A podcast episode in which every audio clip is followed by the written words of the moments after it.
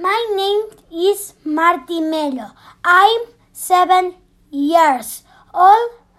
I live with my father, mother, and sister. My father is a hammerman,